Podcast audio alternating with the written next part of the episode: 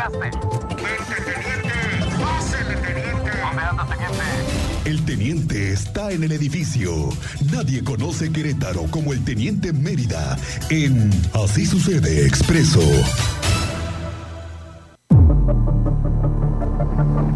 Teniente Mérida, ¿cómo te va? Muy buenas tardes. Muy buenas tardes, Miguel Ángel. Buenas tardes a nuestro auditorio. Eh, amigo Cristian, muy buenas tardes. Ya andamos aquí con la información. Bienvenido, teniente. El mismísimo rey del rating. El rey del rating. Pues ahí andamos ya con la información. Entrevistamos al maestro, al docente de la UAC. Él fue víctima de... ¿Pero qué pasó? A ver, ¿él, él, él en dónde estaba? ¿Cómo, cómo él sucede? venía circulando como cualquier ciudadano por eh, la colonia de Desarrollo San Pablo. Él refiere que una unidad se le empareja, tiene un contacto con la unidad de manera lateral, pequeño golpe lateral, y los oficiales le cierran el paso, descienden de la unidad con las armas en la mano y le refieren que descienda del vehículo porque él golpeó la unidad y que había lastimado a un oficial de un brazo. El sorprendido se queda, ¿qué pasó aquí? ¿Cómo, él va cómo, con cómo? un acompañante, ella presencia todo lo que está sucediendo, lo bajan del vehículo, pero antes de que lo bajen, lo primero que recibe es un golpe en el rostro. Este golpe en el rostro le provoca la fractura de uno de los dientes. Ok. Así lo sangrando, recibieron. Sí, así lo recibieron. Él sangrando empieza a preguntar, ¿qué, qué está pasando? ¿Qué, qué sucede? Eh, Me, me- me pegaste, este, bájate de la unidad. Y empezó ahí todo el zafarrancho. Me lo esposan, me lo someten. Venga, chapacá, me lo suben a la patrulla. Esposado arriba de la patrulla, él refiere que lo siguen golpeando, le sacan la cartera, le extraen 6 mil pesos de dinero en efectivo lo amenazan de que no denuncie, que no vaya a, acudir a, a presentar su denuncia y que se retire. ¿Cómo crees, teniente? Él baja ya, todo es- espantado, no sabía qué estaba sucediendo, le retiran los aretes, las esposas y cada quien a sus actividades. Ok. El inconforme publica en redes sociales, lo contacta la Secretaría de Seguridad Pública del municipio de Querétaro en relación a los hechos, porque ya habían verificado el número de placas que él proporcionó en las redes sociales y correspondía a una unidad de la Secretaría de Seguridad Pública del municipio de Querétaro. Él en la entrevista me refiere que lo contactan horas después que él denuncia para preguntarle cómo habían sucedido los hechos cómo se había originado todo. Él relata todo, le toman datos, él refiere que todo, eh, esos elementos que acudieron y, y con, lo contactaron muy amables, todo perfecto, muy bien, contrario a lo que había sucedido una- unas horas antes, de que lo primero que le dijeron de- antes de decirle buenas noches es golpe en la cara, diente fracturado, él es docente de la UAC, te voy a dar más o menos detalles de él. Él es eh, docente en la licenciatura de Educación Física y Ciencias del Deporte. Además es entrenador estatal de karate. Antes no le no me los Antes no, antes no él, me los puso no en- respondió. no me los puso en orden a los dos. No, pues imagínate después, al rato lo Ah, acusan. exactamente, fue, o sea, él, él se midió, dijo, a ver, esto está, es, es- es incorrecto, esto está mal, voy a proceder, lo contactan, denuncia y le están dando seguimiento ante el órgano, el órgano interno de control de la. Secretaría y su denuncia ante la Fiscalía contra servidores públicos. En la entrevista él nos refiere, nos explica todo, nos muestra los daños a su vehículo, es un tallón, golpe lateral. Es un tallón. Sí, sí, es un tallón. Nada, nada que. Y, si- y se nota, por ejemplo, la pintura de la patrulla. No, queda en blanco. Ahí ha de haber eh, golpeado con el tumbaburros o con una parte metálica porque no se queda la pintura. Y nos platica todo en la entrevista. Y al final nos hace referencia que cuando es citado, lo contactan vía telefónica y le refieren que es la llamada proviene de la Secretaría de Seguridad Ciudadana. Pero lo citan en la Secretaría, en la Secretaría de Seguridad Pública del municipio de Querétaro con un licenciado Rafael. Pero aquí viene lo interesante, ya sabiendo que había denuncia y que el órgano De control. de control de la misma secretaría ya estaba tomando conocimiento, les explica, les comprueba que él había retirado ese dinero con el ticket del cajero automático que te emite, la cantidad exacta, Sí, sí. Pues agarra este licenciado y ¿qué crees que hace? Agarra y por instrucciones del secretario que está en la declaración, le hace la devolución de los 6 mil pesos en efectivo. ¿Cómo Ahí en ese momento.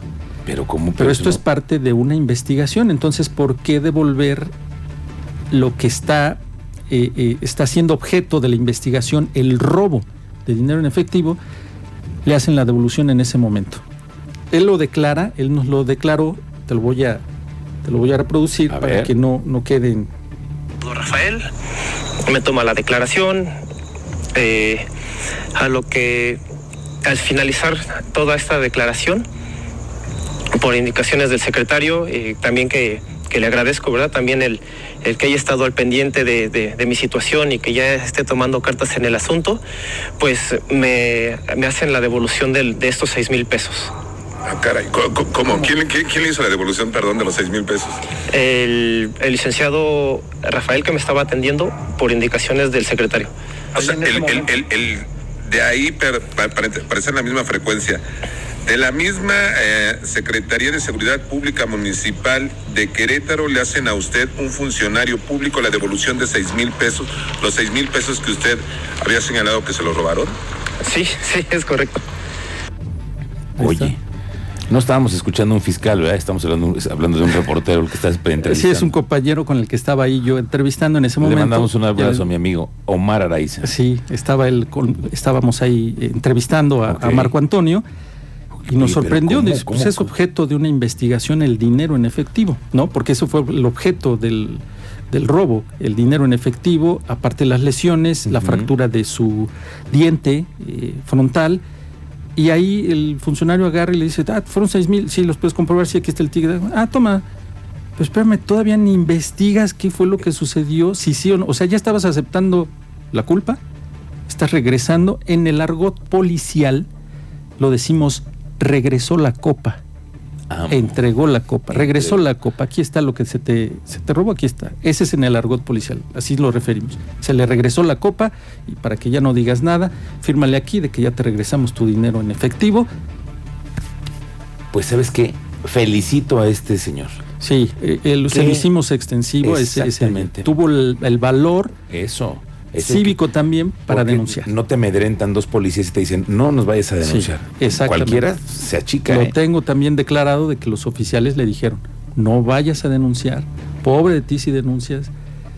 Y él tuvo el valor de denunciar primero en redes sociales, lo detectan porque se empezó a hacer viral, lo contactan, ahí está curioso el tema, ahí hay algo. ¿Por qué los porque- contactan sí. de ambas corporaciones, teniendo? No, y ahí, ahí sí lo contactaron cuando hay reportes que ni siquiera los atienden. O sea, ni siquiera te llaman. Ese sí les siquiera- llamó la atención. Ah, sí, sí les llamó la Te- atención. pero por- por- se, se- verificó rápidamente la información del número de la patrulla. Sí, pudieron obtener el número. Con el número de placa pudieron obtener el número de la unidad. Ok, ahora teniente, ¿qué se sabe de estos elementos?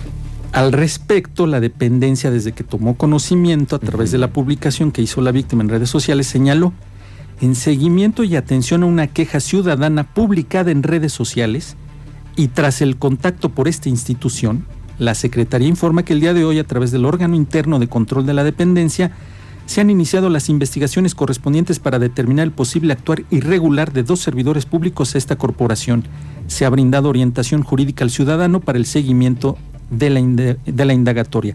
En entrevista, el titular de la dependencia, Juan Luis Ferrusca, declaró, instruí que se pusieran en contacto con él el día de ayer, acudió la SCPM, en donde a través del órgano de control interno se inició una carpeta de control interno para continuar con las indagatorias, dado que hasta ayer se formalizó una vez que nosotros le buscamos. Eso fue lo que declaró El jefe de la policía. el jefe de la Policía Capital. Es decir, y ahí está la declaración de él. Por instrucciones del secretario, me regresaron el dinero en efectivo.